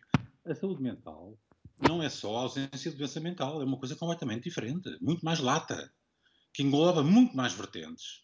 E se nós não percebemos isso, não percebemos que tipo de respostas, agora vou à sua pergunta, tipos de respostas é que temos de dar a situações Mas permita-me permita só eh, atualizar, se quiser, a pergunta até em função do que está a dizer, uhum. porque quando diz designadamente que a resposta não é apenas de pessoas doentes, é precisamente ao nível dos, dos cuidados de saúde primários que é preciso atuar para haver menos gente doente, designadamente a precisar de, de tratamento psiquiátrico. E, e depois, quando diz que já tínhamos problemas na saúde mental, a pandemia, obviamente, não só veio agravar os que tínhamos, como vem trazer novas necessidades. E, portanto, a pergunta de como é que se vai viver, e o senhor dirigindo o plano, obviamente, será a pessoa indicada para responder a isto, com os mesmos recursos sensivelmente que estavam, que estavam previstos até 2018, quando temos uma realidade e um, uma necessidade de um plano completamente nova. Era exatamente isso que eu estava a querer dizer. Eh, as respostas em saúde mental, a pandemias, a crises, são respostas complexas. Não são dadas por um grupo profissional ou por uma classe profissional ou por um tipo de organismo de, de, prestação de cuidados. São respostas complexas. E, de facto, as declarações que eu fiz, eh, faço-as desde há mais ou menos dois anos, desde que tomei posse, dois anos e pouco. Há em Portugal, eh, fruto de um desinvestimento maciço na área da saúde mental de décadas, uma escassez enorme de recursos de, na área da saúde mental. E uh, essa escassez é uma escassez que se sente em todos os grupos profissionais. Todos eles eh, nos últimos 10 anos, deviam ter evoluído de uma certa maneira e não evoluíram. De maneira que, eh, na minha opinião, existe de facto um, um percurso a percorrer que vai demorar algum tempo para nós recuperarmos, uh, em alguns anos, aquilo que devíamos ter investido nos anos mas o senhor não, não concede, mas não concede que há aqui um virar de página quanto à emergência da saúde mental, ou seja, que este momento que eu, estamos a viver vai obrigar a que seja preciso acelerar esse processo de que fala. Eu não só uh, não só concordo consigo, como foi por aí que comecei por lhe dizer que de facto esta pandemia veio pôr em claro um problema que já estava latente, mas que não estava era na agenda mediática. Portanto, este problema já existia o problema do burnout dos técnicos já existia, tudo isto já existia. Óbvio que tem de haver uma aceleração nos procedimentos E é isso que está a ser feito. Há várias respostas que estão em curso, há várias respostas que vão começar. Agora, não se espera que seja num curto espaço de tempo que se vai recuperar aquilo que não se investiu durante décadas. A mensagem que nós temos de dar neste momento à população é a seguinte: está-se a trabalhar profundamente para dar respostas às pessoas. Eu dou um exemplo concreto uh, naquilo que estou a dizer. O ano passado, e isso tem-se ouvido frequentemente, houve um abaixamento da, do atendimento em consulta de todas as especialidades médicas. E isso é, aliás, fonte de preocupação, uh, como é óbvio. Uh, no entanto, há uma exceção, e essa exceção é a área da saúde mental. Na, é. na área da saúde mental é exatamente ao contrário, Exato. aumentou. Claro. O que é, é normal. Mas isto, não, não, é que podemos estar aqui a dizer que seguiu o mesmo trajeto das outras, que etc, etc, etc. Não, aumentou, melhorou. O que significa, por um lado, que as pessoas que estão dentro do sistema a trabalhar deram o melhor de si próprias para responder às necessidades das pessoas. Doutor, eu vou, Agora, eu vou pedir-lhe só para que possa responder a uma ou duas perguntas dos seus colegas de debate e que, em alguns casos, são colegas também de, de profissão, de função. Uh, Gabriela Moita, até porque pertence também à Ordem dos Psicólogos, ouviu o Dr. Miguel Xavier. O que é que gostava de lhe perguntar? E eu pedia uma pergunta rápida para uma resposta também rápida para, para termos eh, alguma elucidação sobre essa dúvida. Eu, houve aqui um dado importantíssimo que foi transmitido, é que a saúde mental, quando nós falamos de saúde mental, não falamos de doença exclusivamente. E, portanto, uh, trouxe no programa outro aspecto muito importante, que é esta, esta falta de psicólogos ao nível das diferentes áreas da saúde, quer dos cuidados de saúde primários, quer nos serviços de psiquiatria, como acabou de dizer agora o colega e o responsável pela, pelo Plano Nacional de Saúde Mental. Uh, mas nesta, nesta visão global da saúde, os psicólogos são necessários nas áreas da saúde, nas áreas da educação, nas áreas do trabalho. Porque é na, na complementaridade de todas estas áreas a funcionarem, todas elas na perspectiva da saúde mental, que nós vamos maximizar os esforços e efetivamente diminuir também os índices de doença que nós temos. Gabriela, muito obrigado. É eu vou juntar promovendo a saúde. Muito bem, eu vou juntar também uma opinião rápida de Vítor Cotovio e de, e de Margarida Gaspar de Matos para depois ter uma resposta de Miguel Xavier. Vítor Cotovio, já, já li eh, quando lhe perguntava o que fazer para evitar uma sociedade medicalizada, eh, contratar psicólogos precisamente para os centros de saúde era uma prioridade. Eh, sublinha isto. Sublinha e sei que o meu colega e amigo, neste caso, uh, Miguel Xavier também sublinha isso, não é? Porque isso está incluído naquilo que são o que está previsto para os eixos, para os eixos, para os vários eixos agora que vêm na, na sequência deste plano de recuperação e resiliência. A pergunta para o, para o, meu colega Miguel Xavier é uma muito concreta que eu sei que é a preocupação dele também, que é nestes 14 mil milhões que vai existir uma parte destas subvenções que vão ser atribuídas à saúde mental, como é que nós conseguimos monitorizar que este dinheiro que vai para a saúde mental e para estes cinco eixos, em determinada altura, não é cativado para outro lado qualquer, que é a nossa grande preocupação e que vai existindo desde a resolução do Conselho de Ministros 49-2008, não é? Uma excelente é pergunta. Vamos de imediato à resposta, se me é permite. É... Miguel Xavier. Perguntas, não é só uma. A primeira pergunta tem a ver com a necessidade de psicólogos. É óbvio que é, os psicólogos são muito necessários aliás, uh, os psicólogos, os enfermeiros de saúde mental, os assistentes sociais, os terapeutas ocupacionais, não são só os psicólogos. Todos os, os, profissionais de saúde mental estão em escassez e é preciso que as equipes de saúde mental sejam reforçadas a todos os níveis. Volto a dizer, não se pense nem por um momento que qualquer uma das classes profissionais, seja qual for, vá responder às necessidades todas das pessoas. Isso é uma maneira de ver a saúde e a medicina, que já tem mais de 30 anos. Já, já, não, e já, já o disse duas vezes, eu peço desculpa só porque o tempo voa. É, agora, mas o senhor agora vai ter, eu... deixe só, eh, vai ter então mais dinheiro, não só o dinheiro que consta do Orçamento do Estado para, para, este ano, mas vem aí uma parte do financiamento internacional da União Europeia. Eh, e agora sim, essa resposta concreta à pergunta de Vítor Cotovio. A, a, pergunta é muito interessante. Eu acho que, em primeiro lugar, aquilo que nós nos temos de congratular é vir dinheiro para a saúde mental. Eh, porque nós não podemos passar eh, em cima disto como se todos os anos viesse dinheiro para a saúde mental. Não vem. Vem agora. Eh, e, esperemos que ele venha, como o meu colega disse.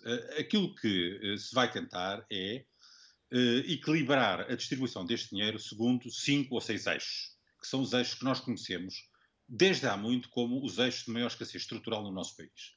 E vamos tentar que haja a possibilidade de haver uma reconfiguração uh, muito importante a nível dos vários serviços de saúde mental. E até quando é que espera que isso esteja concluído?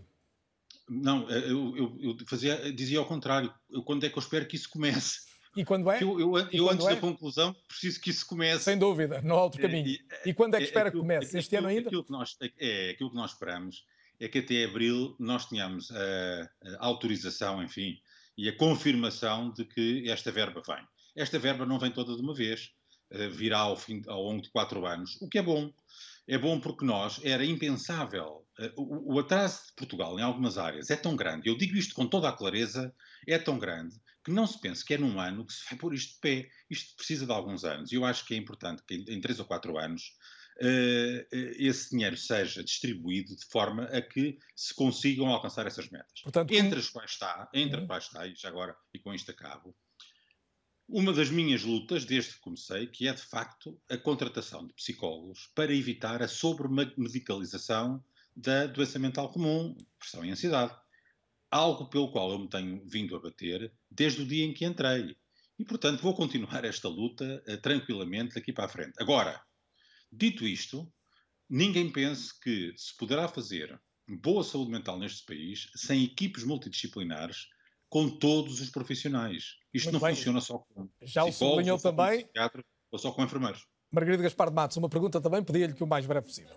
Xavier disse uma coisa tão importante que eu vou outra vez repetir, a Gabriela também já falou nisso, que é um, esta questão de que a saúde mental não é ausência de doença mental. E isto é da maior importância, ainda bem que estamos todos de acordo, porque provavelmente não é muito claro para as pessoas que estão lá em casa.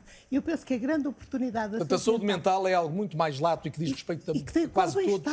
Ao bem-estar, a estar bem, a estarmos bem uns com os outros, à coesão social, é isso tudo. E eu penso que a grande oportunidade da saúde mental neste país vai ser exatamente nós conseguirmos dar uma perspectiva de saúde pública mental à saúde mental. Pronto, e neste momento o senhor professor está acompanhado com organismos internacionais, nomeadamente, por exemplo, a Organização Mundial de Saúde, não sei se ainda vamos a isso, mas foi hoje apresentado, hoje à tarde mesmo, uh, um plano para haver um, uma estratégia global nacional em todos os governos de todo o mundo, de modo a que, na eventualidade de voltar a acontecer alguma interrupção na, na, na, prestação educativa de saúde aos jovens, haja um plano nacional a implementar imediatamente que, que, junte o Ministério da Educação, o Ministério da Saúde e o Ministério da Administração Interna. Eu achei muito interessante e curioso o modo como, de repente, passamos para a autarquia, para a comunidade e ficamos todos integrados. E isto é uma perspectiva de saúde pública na saúde mental e penso que é isso tudo, que é, é o que nós queremos. Equipas multidisciplinares, é verdade, com trabalhos integrados. Uh, enfim, há uma oportunidade que se avizinha. Muito bem, Miguel Xavier, só para sintetizar então, a ideia que tem é de que possa começar a acontecer alguma coisa nos próximos meses, a partir de abril, assim que haja a certeza de que há dinheiro para chegar e para ajudar à, à concretização, e há pouco acabou por colocar um horizonte de dois, três anos, é isso?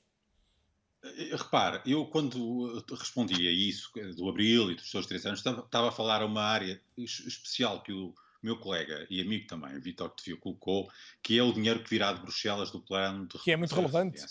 Sim. O que não quer dizer que não haja trabalho que esteja a ser feito e que vá continuar. Agora, não posso deixar de dizer que é óbvio que para colmatar déficits estruturais, não, é que não são só conjunturais, são estruturais, brutais, que o nosso país tem, é óbvio que um financiamento que nós nunca tivemos é absolutamente crucial para todos nós. Agora, volto a dizer, o maior investimento que a saúde mental precisa é o investimento em recursos humanos diferenciados. Nós não precisamos muito de máquinas, nem de grandes instalações, nem de grandes equipamentos. Portanto, é preciso, para as pessoas que estão treinadas. em casa perceberem do que estamos a falar, é preciso contratar mais profissionais e Treinado. para criar equipas multidisciplinares, portanto, quer na hora, quer na questão dos psicólogos que estamos a falar, dos assistentes sociais, eh, de enfermeiros, para o Serviço Nacional de Saúde. É isto é que só com isso é que se vai melhorar o acesso. Porque o grande problema da saúde mental em Portugal, um dos problemas, entre outros, como o estigma, etc., é que as pessoas, quando precisam de aceder, têm dificuldades. Eu sei que me vai dizer que isso passa-se também em outras áreas da medicina, que há especialidades cirúrgicas que têm dois anos de lista de espera. Mas nós vamos tentar que na saúde mental isso não se passe. Nós não podemos estar à espera dois anos para começar o tratamento, por exemplo, de um síndrome depressivo. E aquilo que nós encontramos, quando fizemos um estudo de morbilidade há 10 anos no nosso país, é que havia portugueses que só começavam a tratar-se de síndromes depressivos dois anos depois do aparecimento dos sintomas. E nós temos de acabar com isto no nosso país. Quando é que o senhor dará por bem-sucedida a sua missão enquanto diretor do Plano Nacional de Saúde Pública, de Saúde Mental? A, a, perspectiva que eu tinha quando fui convidado a primeira vez era uma perspectiva há seis anos. Estou a meio, eu acho que daqui a três anos, se as coisas se concretizarem e se houver de facto um investimento em recursos humanos e, e em reconfiguração dos procedimentos e dos processos nos serviços, acho que o meu tempo será dado como bem entregue. Agora, volto a dizer, eu estou a trabalhar fundamentalmente a este nível, mas há uma área enorme da saúde mental que tem a ver com o bem-estar e que tem a ver com aquilo que é a sociedade e como é que a sociedade funciona, que não tem, não está propriamente relacionado, nem dependente, nem pode estar, de os serviços de saúde funcionarem bem ou mal. A maior parte das pessoas que têm problemas psicológicos a alguma altura da sua vida não vai nunca precisar de um serviço de psiquiatria. Nem é bom que precise. Claro. Agora, tem de ter outros recursos e a comunidade tem de lhe dar outros recursos e a sociedade eh, para que ele não precise disso. E aí a questão socioeconómica é também uma questão absolutamente crucial. E aí... Quando se fala de pandemia, é importante perceber que um dos principais fatores de risco que vem associado a esta pandemia é o fator da pobreza, da precariedade, da dívida e do problema socioeconómico. Esse sim é um fator de risco que nós sabemos há muitos anos que é terrível do ponto de vista da saúde mental. Miguel Xavier, agradeço a sua presença e sem saber, ah, acaba, de, acaba de me dar uma deixa certíssima para introduzir o próximo convidado, que vai falar precisamente do que significa lidar com uma fase de rendimento completamente diferente na vida e de uma interrupção eh, verdadeiramente da atividade. Eh, eu vou surpreender de resto o meu convidado e vou pedir ao nosso realizador, ao José Vesti, que coloque no ar o som de uma canção chamada Carrossel foi escrita por eh, Zé Faria e Nuno Melo, e é o Nuno, o meu próximo convidado. Boa noite. Não gastou muita conversa. Zé Faria, autor da letra, Nuno Melo, autor da melodia, e meu convidado esta noite também no É ou Não É, músico de profissão. Nuno, boa noite e bem-vindo. O Nuno está sem trabalhar, sensivelmente, há um ano, podemos dizer, assim como muitos daqueles que, como o Nuno, atuam na área da música e do, e do espetáculo. Pergunto-lhe se hum, consegue descrever a pressão psicológica que sente e como é que ela tem oscilado ao longo deste tempo. Sim, basicamente o último concerto que eu dei foi em fevereiro de 2020. Uh, eu normalmente desde os 20 anos que toco uh, e, e, toco sempre, uh, todos os fins de semana, vou sempre tocando, ou seja, já são muitos anos em que tenho esta vida. isto é completamente surreal, e, ou seja, eu vinha em março, quando paramos, foi mais fácil porque eu vinha também cansado, muitos concertos, ensaios, ou seja, até foi relativamente simples estar em casa, família. Uh, depois foi o maior choque, foi quando percebi que não ia ter verão, ou seja, todos os concertos que eu tinha, tinha marcados para o verão, que já eram bastantes, foram todos cancelados, foi o maior choque. Uh, continuamos, resiliência, vamos para a frente. Agora, no meu caso, o, o mais complicado foi perceber que entramos no ano novo, entramos em janeiro, uh, tudo isto está pior e os concertos que tinham sido transitados de 2020 para 2021, que tinham sido alguns, eu não me acredito que vão acontecer. Uh, e isso está em janeiro começou, já que o tema é saúde mental, não é? Uh, em janeiro começou a mexer visceralmente comigo. O que é que, seja, o que, é que sentiu diferente, Nuno? Ou seja, uh, comecei a sentir imensa apatia, uh, um deslumbramento, uh, comecei. Porque depois uma pessoa não consegue ver, há uma desesperança, porque nós não conseguimos ver o fim. Uh, por exemplo, eu tinha um concerto marcado agora para numa das maiores casas do Porto, de espetáculos do Porto, para, para abril. E esta semana ligaram a dizer que não vai acontecer, melhor tentarmos em junho. Ou Portanto, seja, aquele horizonte de, de, expectativa de que falava há pouco Vítor Cotovia, ou seja, a expectativa esteve no verão, do verão passou Exatamente. para o início do ano e agora uh, passa para abril. O... Exatamente. E, e, de abril já está a passar para junho a ver-se. Ou seja, nós não vemos quando é que vamos poder trabalhar. Eu sinto, uh, apesar de eu estar em casa e trabalhar ao fazer umas canções e tal, mas sinto, parece, às vezes sinto que a minha profissão acabou. Parece que agora já não existe porque eu consigo, tudo que eu faço em casa, mesmo para lançar, é complicado, porque não vale a pena lançar canções, porque também não vamos poder monetizar, não vamos poder ter rendimento dos concertos. Ou seja, eu estou a conhecer um Nuno que nunca tinha conhecido e não sabia que ia conhecer. O que me trouxe uma ansiedade terrível uh, em janeiro e, e, e, passei uma fase assim um bocadinho difícil uh, há, uns, há umas semanas atrás. Pensou já em procurar ajuda profissional? Sentiu necessidade disso? Procurei imediatamente, porque uh, a ansiedade é uma coisa que, que, vem acontecendo de vez em quando na minha vida, um dia ou outro. Agora, quando, quando eu reparo que, que não estou a conseguir dormir, que há duas semanas que não durmo e que a ansiedade não passa, isto começa, uma pessoa começa a deixar de conseguir viver e comecei a perceber que uh, era algo mais. Ou seja, não era aquela ansiedade uh, banal de uma pessoa estar ansiosa, não.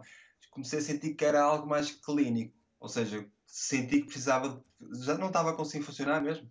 E, e, e pedi ajuda e agora estou, estou, estou bem uh, pelo menos estou normal. Isso é um belo exemplo porque a capacidade de pedir ajuda é seguramente fundamental e haverá aqui quem o vá seguramente explicar muito melhor que eu. Mas, Nuno, uh, ainda gostava de perguntar mais isto. Uh, o Nuno, como eu disse no, no, início da nossa conversa, pertence a um grupo profissional que está a viver globalmente esta crise de uma forma, ou a senti-la de uma forma muito marcante. Conhece exemplos de colegas seus que sintam algo parecido e seguramente relacionado, em alguns casos, também com a própria perda de rendimento, porque ao fim do mês, não havendo concertos, não, não entra dinheiro? Sim, eu não estou não estou a entrar pela perda de rendimento, isso já é, é outra, outro assunto, não é? Porque a nível da. Ou seja, eu, eu, eu, deixo, eu não, não posso ganhar dinheiro, não é? não, não, não tenho. É impossível para mim ganhar dinheiro. Uh, todo o meu rendimento, já há muitos anos, tenho direitos de autor, tenho outras, umas aulas e tal, mas sei lá, 90% do meu, do meu rendimento vem de concertos, o que neste momento é proibido. Ou seja, eu tenho falado com, com vários amigos meus. Aliás, quando me senti mal, mesmo mal, liguei a perguntar: tipo, olha, sou só eu, como é que vocês estão? Uh, e há muita malta que está, está como eu, está, pode não ter precisado de ter procurado ajuda, mas está toda a gente desamparada, completamente desamparada sem saber o que é que há de fazer, e lá está, eu acho que o mais difícil é, é, é a desesperança, é, é, não saber quando é que vamos poder voltar a trabalhar. É uma diferença gigantesca, gigantesca. Uh, o trabalho que eu tinha, que sempre tive, muito ativo, ensaios todos os dias, manhã, à tarde e à noite às vezes, muitas bandas, muitos concertos, agenda complicada, e de repente vai para o zero, um zero. Hum, Nuno Melo. Agradeço muito o depoimento e a clareza com que o estou esta noite na RTP. Boa noite e muito obrigado. Eu, ah, eu é que fico grato Valeu. até pela lição que pode ser Margarida Gaspar de Matos, um depoimento deste com, com uma ou duas frases que, que nos marcam, não é? Quando, quando Nuno diz parece que a minha profissão acabou, não é? Uhum. Isto é algo o Nuno sabe que a profissão não acabou, mas esta incerteza é pior do que tudo, não é? Já recorrentemente falamos aqui de incerteza. A incerteza é pior do que nós sabemos que vai correr assim ou assado, é não sabermos o que é que vai acontecer e o sofrimento psicológico que o Nuno apresenta neste momento não, não é de fracos, é de sobrecarregados, não é? Portanto, a situação é má e é natural que as pessoas sofram. E o sofrimento psicológico uh, não é uma doença e, e se alguma coisa nós podemos retirar desta, desta crise, alguma oportunidade, é exatamente desestigmatizar esta questão da, da, saúde mental, não é? E procurar ajuda, nós procuramos ajuda uns dos outros, às vezes precisamos de uma ajuda especializada, não tem... Aliás, é um bom indício de saúde mental, de saúde uma pessoa mental, perceber que precisa perceber de ajuda. precisa é? de ajuda, exatamente. E o Nuno está no bom caminho e realmente neste momento a ideia é deslocar, enfim, é, é o que nos resta, Nuno, é deslocar o sofrimento de agora para o que pode ser no dia depois. E se nós não fazemos este exercício, nós todos, o Carlos, eu, uh, isto é uma chatice, pronto. E agora é vamos deslocar para. Vai, vai acontecer qualquer coisa a seguir. E nós temos que estar o mais robustos, o mais inovadores, o mais otimistas possíveis. E, portanto, é, é isto, conseguir uh, pôr um, um, espaço entre hoje e o dia, e o dia depois. Pronto, e realmente o Nuno agora vai no bom caminho e certamente terá um futuro onde voltamos a ouvir as suas músicas uh, e o Nuno vai, vai, continuar animado a fazer os seus ensaios e, e, a, e a, recuperar o sentido para, para a, a recuperar o carrossel no sentido Exatamente. ascendente, pegando no título Exatamente. da canção. Uh, Gabriela Exatamente. Moita, o, o, o, Nuno separou aqui dois planos: a questão do, da depressão ou do caminho para isso, da questão dos rendimentos, mas em muitos casos eles juntam-se, não é? E, e são, porventura, dos casos mais difíceis. era aquilo que falávamos há pouco, e o Carlos Adriano logo no início dizia isso, não é? Quando estas duas questões uh, se ligam, uh, um desamparo em que se fica. E aqui eu ia buscar exatamente aquilo que o nosso coordenador do Plano Nacional de Saúde também disse. É evidente que não temos questões pessoais em exclusividade. Temos as questões da pobreza da, das, e os fatores socioeconómicos. E naturalmente temos aqui exatamente este problema. O que é que o país também pode ajudar a este nível? Uh, nós sabemos, eu acho que há aqui uma informação que é importantíssima, sabemos que todas as situações se resolvem. O, felizmente, a, a perspectiva histórica mostra-nos que as situações têm soluções, que em todos os momentos dificílimos que se passou na história, uma solução virá. Claro que isto não serve uh, de argumento no momento do sofrimento, mas quando nós somos capazes de criar uma certa, uh, um certo afastamento e alguma uh, visão de fundo, sabemos isto, não é? E é um dado que temos que ter em cada momento, que nos, de alguma maneira, ajuda a lidar com esta incerteza. A incerteza não é total, a incerteza é contextual. E esta noção de contextual é aqui também muito importante com a possibilidade, e, e, eu quero agradecer ao Nuno também a, a, a, o depoimento dele, porque nos mostra que as situações são capazes, é possível ultrapassar e que este pedido de ajuda, naturalmente ainda não temos a situação económica resolvida, mas este pedido de ajuda também já permitiu, de alguma maneira, equilibrar a sensação e o sentimento de mal-estar que o Nuno tinha, apesar pela, pela forma como, como, traz o seu depoimento, não é? A ajuda, a ajuda está a funcionar. E esta informação é importantíssima é uma primeira ajuda e, depois temos as outras todas que hão de surgir, não é? Nós temos muitas pessoas na situação do Nuno, uh, temos os artistas, quase todos do país, paralisados.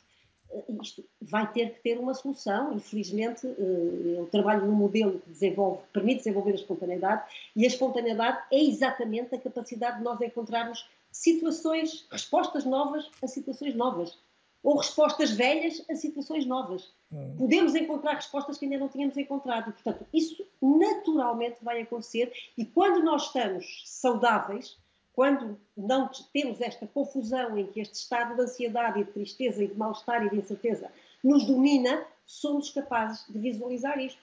A solução virá. Uh, e felizmente temos que recorrer a todos os serviços existentes para podermos ir avançando enquanto ela não está aí. No caso dos artistas também é importante um apoio financeiro a muitos deles, mas eh, ao nível da saúde mental estão aqui umas quantas pistas e, Vítor Cotovio, eh, não consegui, ao ouvir o depoimento do Nuno Melo, deixar de me recordar há pouco daquela sua trilogia eh, expectativa, frustração, realidade. Não é? Há aqui muito de uma expectativa de quando é que eu volto à minha vida normal e de uma frustração sucessiva. Não é? Sim, e aquilo que é fundamental para nós nos organizarmos, que é o sentimento de esperança, não é? Como é que nós nos projetamos no futuro, que é esta, esta combinação entre a confiança de que a coisa se pode resolver e o desejo que eu tenho que ela se resolva. E isso, quando se falava há bocado de que uh, não é só doença mental e que, e que a saúde mental não é só a ausência de doença, é, isso é fundamental, é fundamental nestas variáveis, nestes conceitos, nestes, nestas virtudes que possam, possam ser estruturantes. Porquê? Porque na prática, aquilo que é uh, uh, este, esta, esta, este condicionamento da pandemia, ela atinge muitas vezes aquilo que eu chamo a nossa mão existencial de estruturante e que está aqui falada pela, pela, pelo nosso artista, que é, uh, no fundo, um dos dedos é a subsistência, a sobrevivência, o outro é a segurança que temos ou que perdemos, o sentimento de pertença que nós precisamos ter enquanto seres humanos, o reconhecimento uns dos outros e a nossa realização, seja ela artística, seja ela profissional de outra ordem, seja ela espiritual, existencial, o que for. A pandemia pode coar em qualquer um, destes dedos. E a vida, naquilo que é a saúde mental, a vida de facto não é só prosa, não é só números, a vida é mesmo prosa e poesia. E nesse sentido, e é um cientista que diz, o Carlos Fiolhais dizia uma coisa muito interessante, que é sem ciência não, não, não vamos ser salvos. Só com ciência não somos salvos. E isto é bom que fique claro. É bom que fique claro quando estamos a falar da área artística. Da área, a criatividade é um recurso fundamental para o ser humano também sair destas coisas. Eu lembro-me sempre de uma coisa que gosto de ouvir. E estamos todos a ser um bocadinho mais é, criativos, não estamos, uh, Vitor Cotovio? Uh, na cozinha, não, nos é jogos entre famílias, isto está a apelar também a isso permanentemente. Essa é, e é uma das características que nos distingue dos outros animais, é a criatividade e a consciência das coisas. E, portanto, nós em situação, a pandemia faz isto, puxa pela nobreza de caráter ou pela mesquinhez de caráter. Na nobreza de caráter estão estas coisas todas. E está lá isto, a criatividade é fundamental para sairmos disto. Deixem-me partilhar convosco uma coisa que gosto muito, que é de uma parte do, do Walter Ugumem, em que ele diz uma coisa muito interessante no livro da na Desumanização, diz, o meu pai escreve poemas para descobrir aquilo que não sabe. Stendhal lê poemas para explicar as coisas mais difíceis. As coisas mais difíceis escapam todas à ciência. Há que ter esta consciência, esta humildade, que a ciência é fundamental para nós sairmos da pandemia, mas só com ciência, não saímos da pandemia. Uma bela lição também do Carlos Filhais, que citou há pouco. Eh, falta juntar ainda uma convidada esta noite, a Isabel Amado. A Isabel é atualmente reformada, era profissional da Segurança Social, podia dizer a idade, mas vai-se perceber que é uma pessoa que, apesar de já estar aposentada, mantém uma jovialidade extraordinária. Isabel, boa noite e muito bem-vinda à RTP. Hum, a Isabel sente-se, após este ano de pandemia, uma mulher mais ou menos feliz do que há um ano? É evidente que eu me sinto menos feliz do que era há um ano. Tudo isto que se tem passado tem mexido com todos nós e, hum, e o facto de, de, ter a idade que tenho, que, enfim, não me importa dizer, tenho 66 anos, e um, acaba por eh, mexer muito, portanto, todo, todo este confinamento a que estamos obrigados, tudo o que tem acontecido desde que, hum, desde que hum, tudo começou, eh, acaba por nos transformar um bocadinho por dentro. E eu, que até sou uma pessoa muito positiva, sempre fui muito ativa, eh, tenho os meus maus momentos. E o que é que a deita mais Embora, abaixo? Principalmente a falta dos afetos, dos abraços, de ter os meus netos perto de mim, porque os tinha todos os dias por aqui. Uh, há, há, uma série de rotinas que perdi, por, por exemplo, uh, o facto de ir para a reforma fez-me também pensar em ter um envelhecimento ativo. Ora, automaticamente, para mim, o envelhecimento ativo era fazer coisas que eu gostasse de fazer, coisas que me dessem prazer, me fizessem sentir feliz. E foi isso que fiz. Eh, eu ingressei numa academia sénior, eu uh, trabalhava, trabalhava, enfim, frequentava cursos, uh, grupos corais, uh, tinha o meu tempo muito ativo, inclusive fazia figuração também, e, e acabava por. era quase como se estivesse a trabalhar, mas fazendo os meus próprios horários, fazendo aquilo que eu gostava de fazer. E tu, tudo isso parou. Que me dava alegria. Como é que, onde isso. é que encontra alternativas agora? Agora as minhas alternativas são aqui em casa, enfim, os dias, de uma maneira geral, uh, acabo por sentir que são quase todos iguais. Uh, agora, tento uh, fazer, olha, ler, leio, tento escrever às vezes umas coisas, gosto também de escrever, ouço música e há dias em que preciso mesmo de cantar, faz-me falta, e quando canto sinto-me muito mais feliz. E então tento contactar com familiares e amigos, uh, estar sempre em contato com eles por telefone. Eu perco muito tempo ao telefone e nas redes sociais também. E o meu tempo passa-se assim, portanto, entre os trabalhos básicos de casa, com o meu marido, uh, estamos os dois. Tenho a sorte também de estar acompanhada, porque infelizmente há muita gente da minha idade que não tem, ou mais velhos até, que não têm ninguém, estão completamente sós. E que estavam, por exemplo, nessas universidades séniores, onde praticavam uma série de modalidades, onde aprendiam, porque nós estamos constantemente a aprender, e, eh, e conviviam. E a falta desse convívio também é uma coisa terrível, que faz mal a todos nós.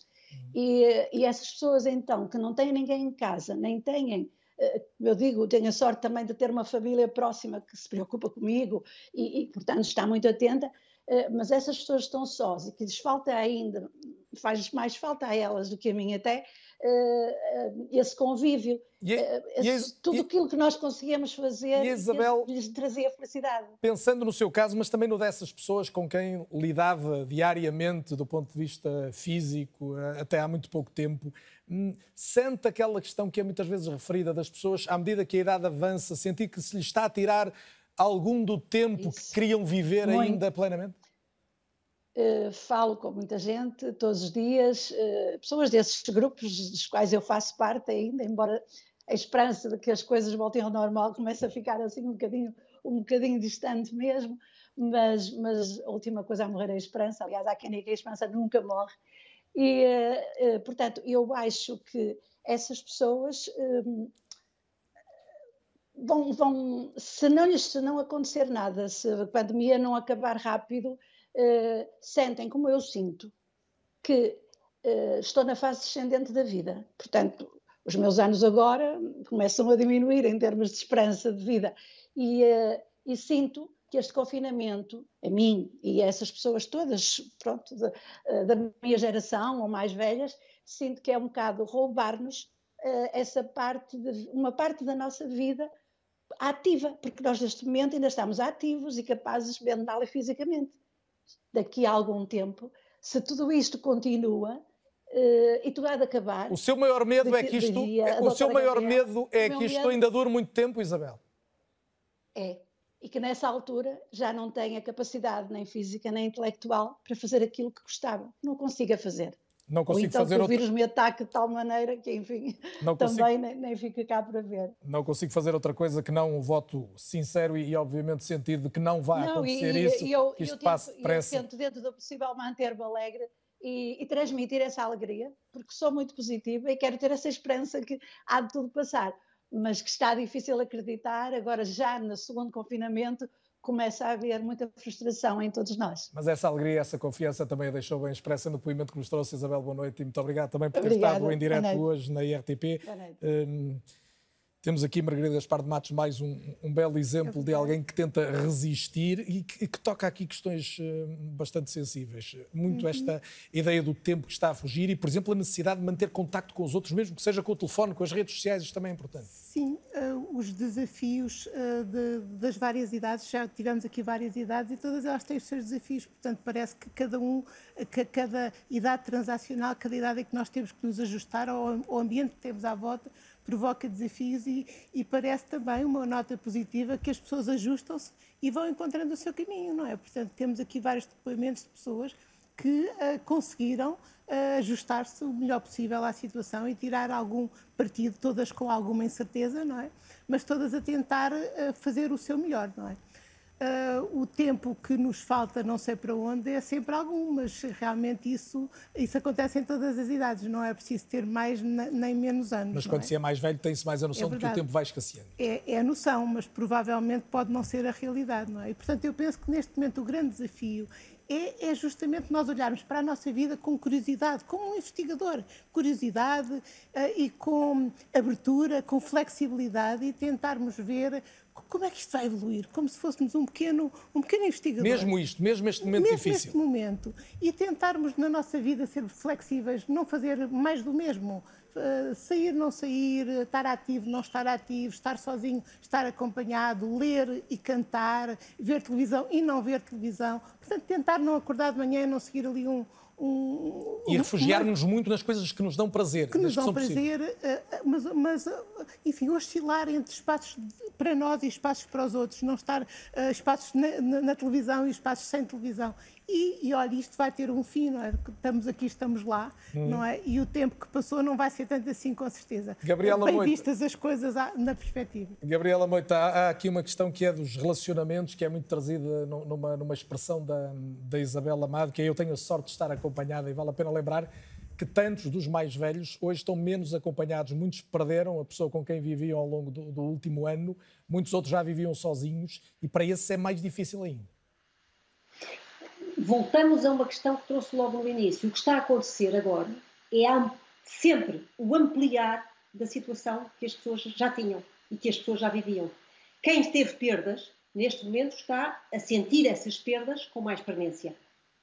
Quem estava, e, e esta, esta uh, passagem pelas diferentes idades também nos mostra isso mesmo, não é? Cada idade está neste momento a sentir a amplificação daquilo que são as dificuldades de cada faixa etária e a relação dessas faixas etárias com a vida social, não é?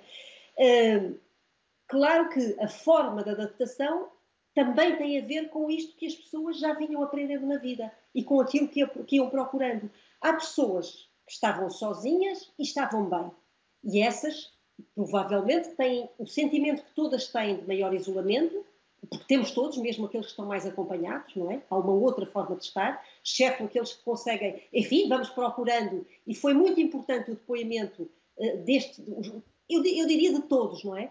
Mas estes dois últimos depoimentos, de quem está uh, fechado em casa e de quem, a, a, quem mostra que a partilha é extremamente importante.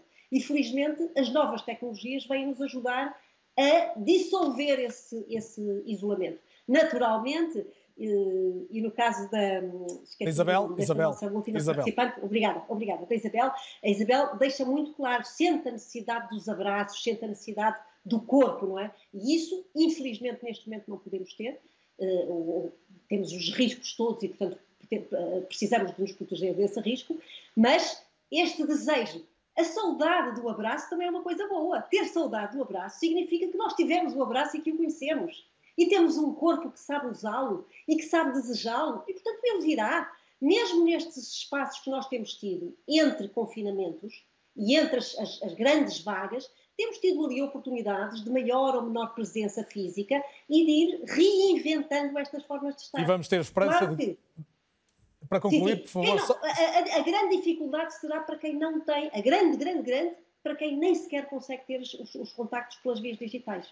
Uh, resta o telefone aqui e ali, não é? Mas há pessoas que estão de facto num isolamento muito, muito grande. E felizmente nós temos técnicos de diferentes instituições que são as únicas pessoas que estas pessoas isoladas têm, que os vão visitar. E temos várias organizações não governamentais que felizmente estão a dar esse apoio. E eu queria aqui uh, aproveitar este momento para felicitar todas estas pessoas que estão ao serviço das outras neste momento. Gente de muitas idades que está precisamente a preocupar-se com os outros de uma forma absolutamente extraordinária e também para isso as redes sociais têm servido, no, no melhor sentido nesse caso, para, para aproximar pessoas. Vítor, que tu vi, ouvimos a, Isabel, uh, a Isabel Amada, ouvimos agora a Gabriela Moita falar das pessoas que estão sozinhas, estamos a chegar ao fim. São uh, questões como estas que justificam o tal Ministério da Solidão que defende que deveria existir?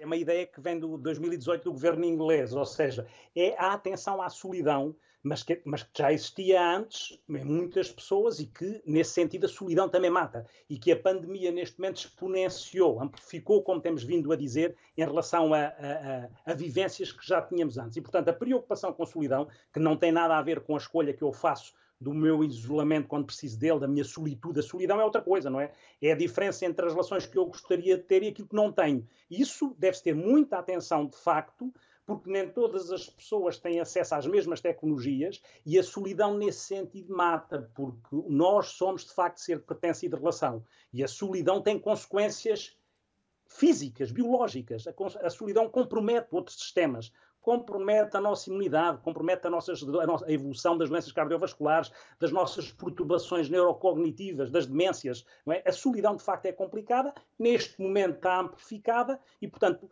é fundamental, e aí, para quem tem as tecnologias digitais, são ótimos meios, porque nós, eu faço refeições agora com o meu neto com o FaceTime aberto, não é? Tenho pena de não ser de outra maneira, de facto tenho, porque preciso do encontro, não, e ia de continuar a precisar, não acredito que a inteligência artificial me venha substituir essas coisas todas, porque nessa altura preferia morrer antes, mas preciso do encontro e não tem, mas nós adaptamos, não é? E, e, portanto, sabe que neste sentido eu digo isso muitas vezes, que é, eu, até parecia de propósito, eu gosto muito daquelas virtudes éticas do Fernando Savater, e eu digo isto muitas vezes, neste momento é coragem, e, e os testemunhos ilustram isso, é coragem para viver, generosidade para conviver e prudência para sobreviver e lá à frente isto há de se resolver. Olha, agora fiz, fiz rimei, mas não era a intenção. Conseguiu, fez uma rima, que é uma bela maneira de terminarmos, já, que, falta, intenção, era... já que a poesia também nos salva, como dizia há pouco, em momentos como estes, a vida precisa disso, não só de prosa, também de música, de poesia, daquilo que nos faz verdadeiramente felizes até em tempos que são mais difíceis. Quero, obviamente, agradecer muito a todos que participaram no É ou Não É esta noite. Foram vários depoimentos bastante relevantes, foram vários ensinamentos que aqui recebemos todos também. Margarida Gaspar de Matos, Vítor Tovio, Gabriela Moita, Tânia Borges, Eduardo Ferreira e Joaquim Ferreira, Catarina Amaral, Miguel Xavier, Nuno Melo e Isabel Amado. Foi um gosto tê-los a todos neste programa. Este programa que estará disponível na RTP Play já a partir de amanhã e também em podcast nas plataformas mais utilizadas. Pode igualmente seguir-nos no Twitter e no Instagram. Boa noite, até a próxima.